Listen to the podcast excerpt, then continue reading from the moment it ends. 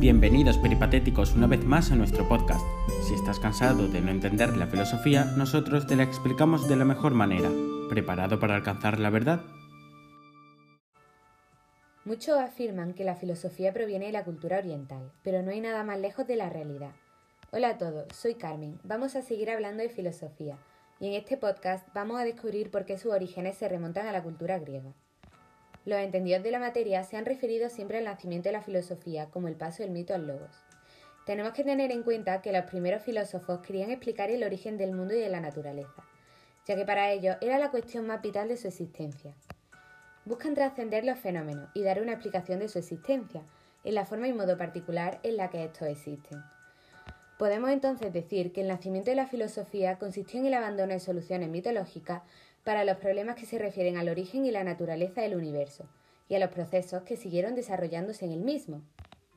Todo esto se lleva a cabo en un lugar concreto, y no, no es Oriente, es Grecia. La filosofía nace allí, y a continuación voy a explicar los seis principales factores que fueron decisivos para ello.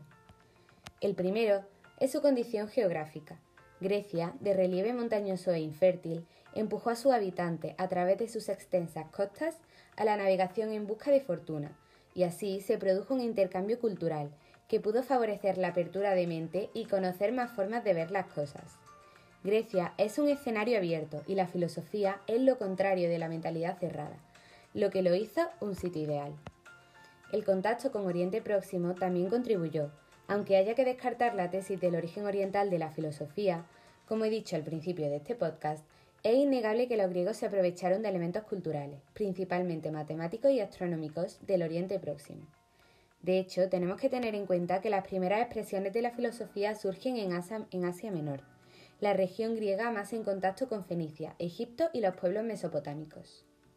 El tercer factor es la ausencia de textos sagrados en la religión griega, como en Grecia no había autoridad religiosa ni se practicaba ningún culto concreto, el pensamiento filosófico no tuvo que lidiar con otras moralidades impuestas. Tampoco podemos olvidar la situación política, otro factor clave.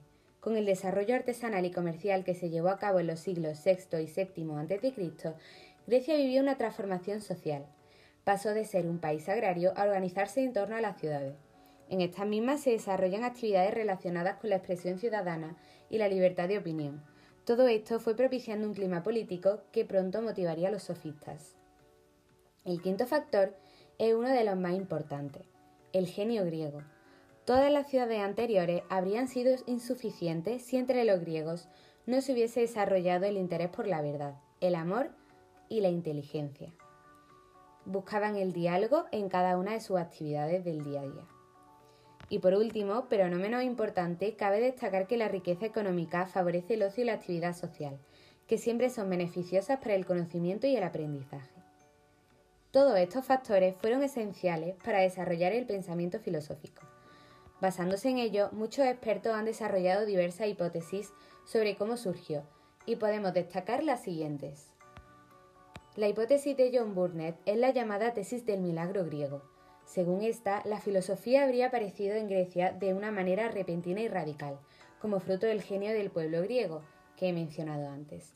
Aun así, esta hipótesis prescinde de elementos históricos, socioculturales y políticos, por lo que termina por no explicar nada, cayendo en un círculo vicioso que se resume en que los griegos crean la filosofía porque son geniales, y son geniales porque crean la filosofía.